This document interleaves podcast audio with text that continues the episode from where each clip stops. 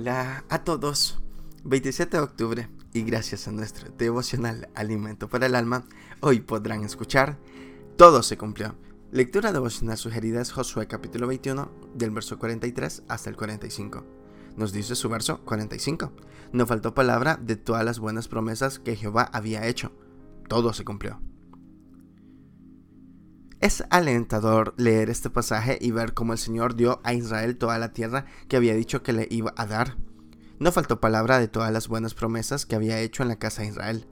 Podemos estar seguros que Dios cumple lo que promete, tanto para Israel en el pasado como para, nosotros en el presente.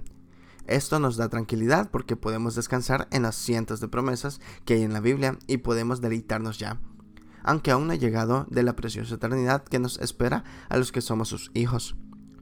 Pero quisiera resaltar que para tomar posesión de la tierra prometida, los israelitas tuvieron que luchar contra sus enemigos y conquistar la tierra prometida. Ellos luchaban, pero realmente quien daba la victoria era el Señor. Igual pasa con nosotros. Tenemos que liberar las batallas de cada día, pero podemos descansar en que también a nosotros nos dará la victoria contra el enemigo. Las promesas están ahí, solo hay que ir a poseerlas. Esto trae a mi memoria una anécdota de una abuela que para el cumpleaños de su nieto había apartado un dinero para regalárselo, y así se lo comunicó al nieto diciéndole que podía venir a su casa cuando quisiera buscar el regalo. Los días iban pasando y el nieto no vino, perdiendo así el dinero prometido. La promesa era cierta, pero el nieto no luchó por hacerla realidad.